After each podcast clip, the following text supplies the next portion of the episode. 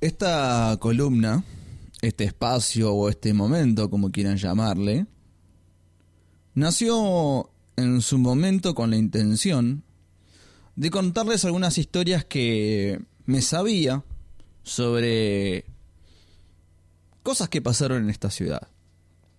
Casonas abandonadas, con alguna historia un poco oscura. Después empezó a mutar un poco y nos empezamos a correr de la ciudad de Buenos Aires al conurbano bonaerense y terminamos en el litoral.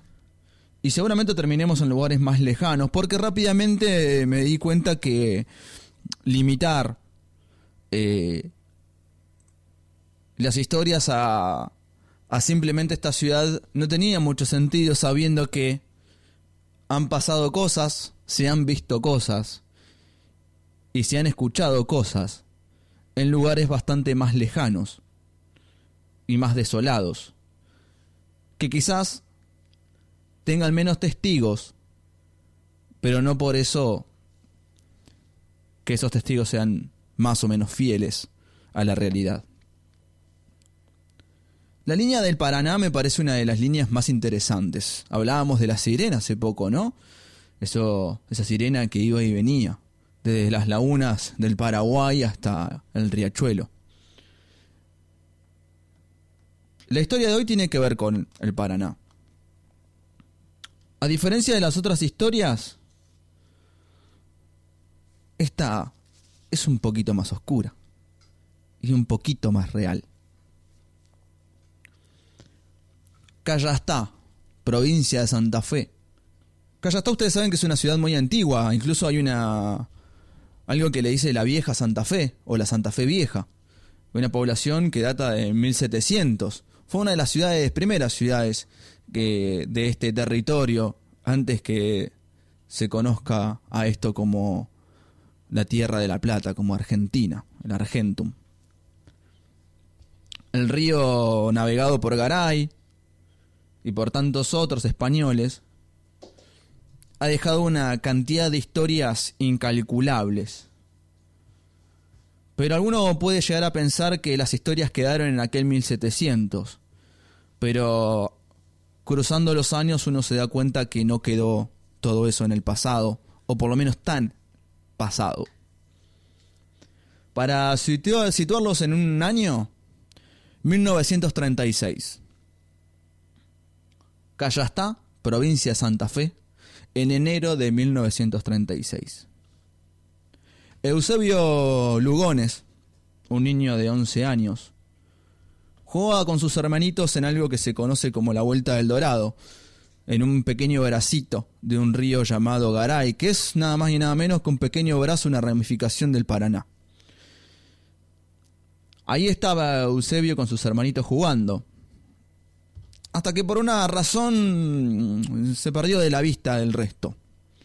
Sus hermanos no lo vieron, no sabían para dónde se había ido, ni para dónde, ni, qué le había pasado. Obviamente que lo primero que temieron fue que lo haya agarrado un yacaré, ya que en la zona abundaban. Y le atribuían muchas, muchos ataques a los yacarés en ese lugar. Entonces había una preocupación sobre eso y los hermanitos empezaron a desesperar, pero siempre sabían la huella del chagaré, ¿viste? Siempre sabían que había ahí este, un rastro de algo que haya arrastrado, pero no había nada, estaba como si Eusebio nunca hubiese estado en ese lugar. Después de un tiempo muy corto, unas horas apenas, eh, los hermanitos de Eusebio se dieron cuenta que no lo iban a encontrar, así que corrieron a buscar a sus padres. Y ahí se movilizaron en busca del pibito y nada, nada, no, no, no lo encontraban. Y así permaneció en el anonimato, en la desaparición de Eusebio. Todo el pueblo se movilizó, pero nadie había dado con nada, ni con una huella, ni con un pequeño dato, ni con un avistamiento por ahí, ni con algún yacaré que tenga un pedazo de ropa en la boca, ni nada. Nada de nada. Pasó el tiempo y parecía que la historia se había olvidado, pero entre los habitantes todos tenían un poco la espina de saber qué había pasado con Eusebio. Sus padres no paraban de buscarlos, ellos estaban todo el tiempo tratando de encontrar a su hijo perdido. Hasta que un, un pescador de la zona le da aviso a la policía, al comisario de que allá está, y le dice, che, me vi algo un tanto raro y me pareció que estaría bueno que lo vean, que lo chusmeen un ratito, a ver qué es. Dice, ¿qué, qué, qué es lo que anda pasando? Vi a un hombre, un hombre mayor, que es hace muy poco que anda por acá por la zona, es un pescador, un nutriero en realidad, cazaba nutria en el, río. Lo vi con un pibito, un nenito, 11, 12 años más o menos, pescando. Me dice, bueno, pero ¿qué, cuál es, ¿qué es lo que te llamó la atención? Hay un montón de familias que andan pescando por ahí. Dice, no, pero el hombre llegó solo cuando empezó a hacer el rancho. Hace muy poquito que lo empezó a hacer. Y de repente lo vi con este nene, pero hace poco lo vi y pasé cerca, cerca de la isla donde está y, y no lo vi más al pibito. Así que, no sé, me, me llamó la atención. No sé, por ahí estaría bueno que, que lo vean. Era la única pista que se podía llegar a conseguir en ese momento. No había otra cosa, no sabían de otra cosa, era lo único entonces el comisario dijo, bueno, vamos, ya está, juntemos y vamos a buscarlo. dice, no, pero pará. Le dice el pescador, che, como... Eh, yo no estoy seguro. No sé si eso no es. Y este hombre es muy amable, pero también es un poco retobado. Y si se entera que yo dije algo y al final no es, se la va a agarrar conmigo y es mi único vecino, o sea, lo tengo ahí cerca en la isla. No sé si quiero que, que, que pase algo y que después no pase nada, ¿no? Justo. Que vayan ahí, lo allanen todo y que no encuentren nada, que voy a quedar muy mal. Entonces el comisario dijo, sí, ¿sabes qué? Te, tenés razón, tenés razón. Vamos a hacer una cosa. No vamos a disfrazar de pescadores nos vamos a ir acercando, le vamos a pedir un favorcito o algo, nos vamos a acercar, nos hacemos un poco los, los OTA y chusmeamos ahí la isla a ver si si nos deja si nos deja entrar y vemos. Si vemos al pibito lo salvamos y lo metemos en cara y si no nos volvemos y ya está. Total no perdemos nada con ir. Bueno, está bien. Me gusta la idea, dice el pescador. Pero tengan mucho cuidado, porque es retobado el viejo es retobado y tiene una jauría de perros, que son muy malos. A la isla de él nadie se acerca. Siempre de lejos lo saludamos. Es muy amable. Cuando lo encontrás en otro lado, el tipo es charlatán. No es, ojo, no es muy charlatán. Pero es muy amable. Es de pocas palabras, pero un tipo bastante cordial. Así que si se acercan de buena manera, seguramente los va a atender. Bueno. El comisario agarró a dos de sus oficiales se vistieron al estilo pescador, bastante desarreglados, agarraron una caona y entraron a remar. El pescador les marcó la isla y ahí encararon, ¿viste? A remar. A remar, despacito. Y cuando se van acercando se escuchan los ladridos de los perros. Y sale el viejo con la escopeta en la mano y los empieza a apuntar. Y ahí los, el comisario dice, eh, eh, maestro, eh, momento, estamos perdidos, somos pescadores, estamos perdidos. Dicen, somos de Santa Fe, no sabemos cómo volver, estamos hace horas dando vuelta por acá, no tenemos nada, no pescamos un carajo. Dice, no tendrá algo, no nos ayudará para ver. Vengan, dice, bajen, bajen nomás, no pasa nada, bajen. Echó a los perros el viejo y estos se arrimaron con la canoita a la isla y se bajaron, ahí desembarcaron con algunas cositas. El viejo parecía alguien cordial, amable, pero a uno de los oficiales había algo que no, viste, no le daba, viste, no le daba buena espina, así que como que intentaron remarla un poquito para ver si podían hacer tiempo y, y entrar un poquito confianza y algo. Entonces, lo primero que hacen es observar que el viejo estaba cocinando. Tenía una carnecita a la parrilla, un cacho de carne colgado, arriba, ahumándose, carne seca ahumada, y una olla hirviendo. Entonces, uno de los oficiales dijo, bueno, esta es la nuestra. Hacemos tiempo acá y le decimos que estamos con hambre y si nos invita a comer. Entonces le dice, disculpe maestro el atrevimiento, no, no queremos ofenderlo, pero no tenemos nada, no trajimos nada, somos bastante inexpertos en el tema de la pesca y salimos así nomás, pensamos que era fácil, no trajimos nada para comer y vemos que usted está bien provisto, no, sin ofender, eh, disculpe, pero ¿no le molestaría eh, convidarnos un poquito de, de todo esto que tiene acá, que vemos que está bien provisto? Perdone, eh, no lo queremos ofender. No, pero obvio, hombre, ¿cómo no? ¿Cómo no? Somos pescadores, vamos a, vamos a ayudarnos, claro que sí. La carne de la parrilla estaba recién puesta, pero si quiere agarrar algo, ahí tiene la carne que está ahumada, ya está lista. Si quiere, agárrese un pedazo nomás, no hay problema. Oh, bueno, gracias, le dice, maestro, pero usted sabe que no traigo nada para cortar, ¿no me presta su cuchilla? ¿Qué? La cuchilla no. La cuchilla no se la presta a nadie.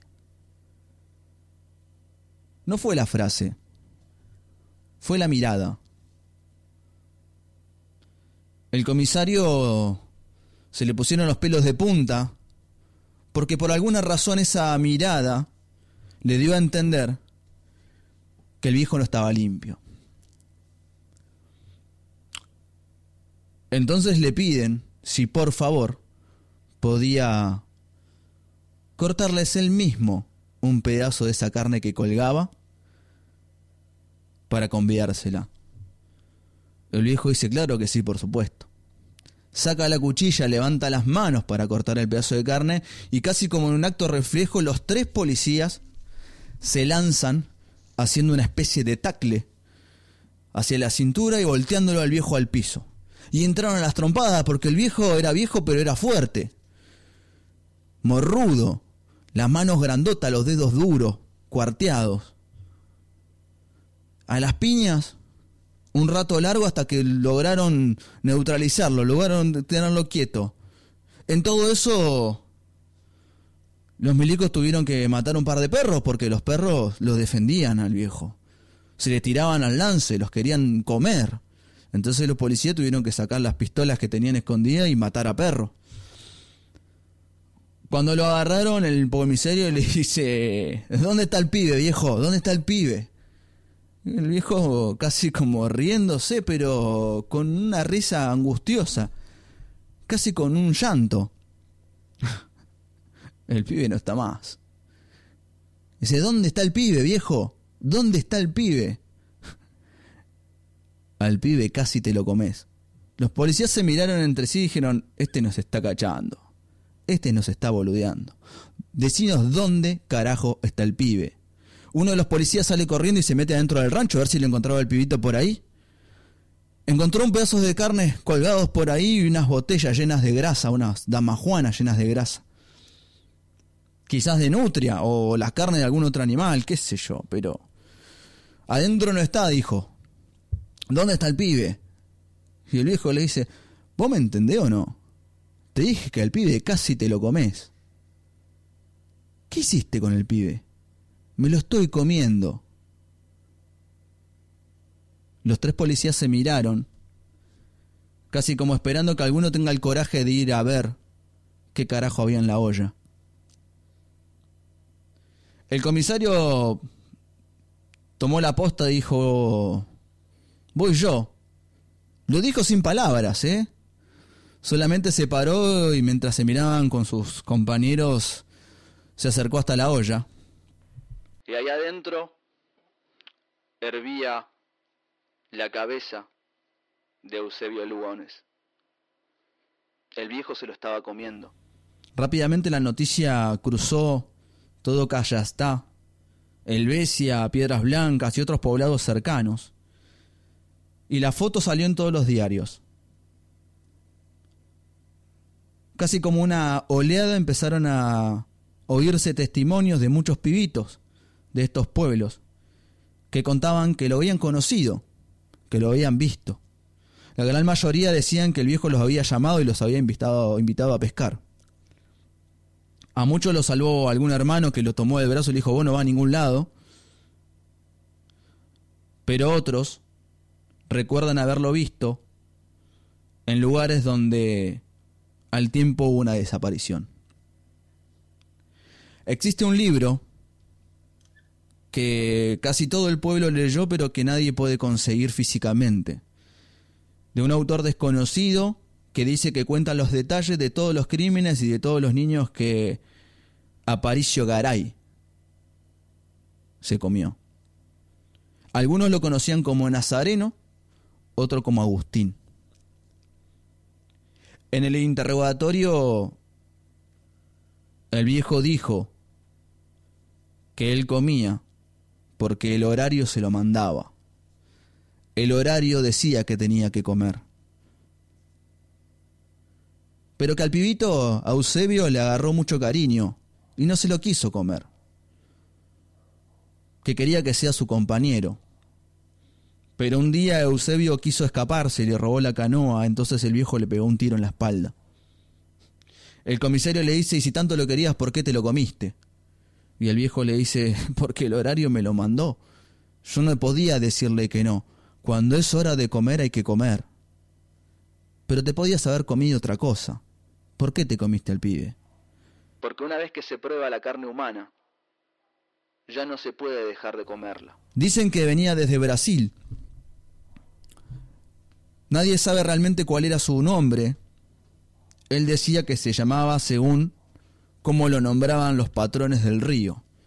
Los patrones del río son los capitanes de los barcos que él solía trabajar. Entonces, si algún capitán le decía que se llamaba Paricio, se llamaba Paricio. Si uno le decía que se llamaba Nazareno, él decía que se llamaba Nazareno. Por eso en muchos pueblos lo conocían con diferente nombre. En ese librito decía también que él prefería a las niñas, porque tenían la carne más blanda pero que él era más fácil conseguir varoncitos porque eran más fácil de convencer de que vayan a pescar con él. El juez de la causa lo declaró insano mentalmente. Fue condenado a pasar su vida en el hospicio de las Mercedes, en lo que hoy conocemos con, como el Hospital Borda, aquí en Buenos Aires. Tiempo después, en un recorte de diario, se conoció la noticia de un asesinato dentro del Borda, en donde un interno murió a manos de otro interno llamado Aparicio Garay. Cuando lo interrogaron, Aparicio dijo que su compañero emitía ruidos que perturbaban su mente y por eso lo mató. Lo extraño es que en los documentos del Borda no figura después de ese momento Aparicio Garay. Ni como muerto, ni como que siguió internado. Y todos saben que hubo varias fugas dentro del hospicio del barrio Barracas.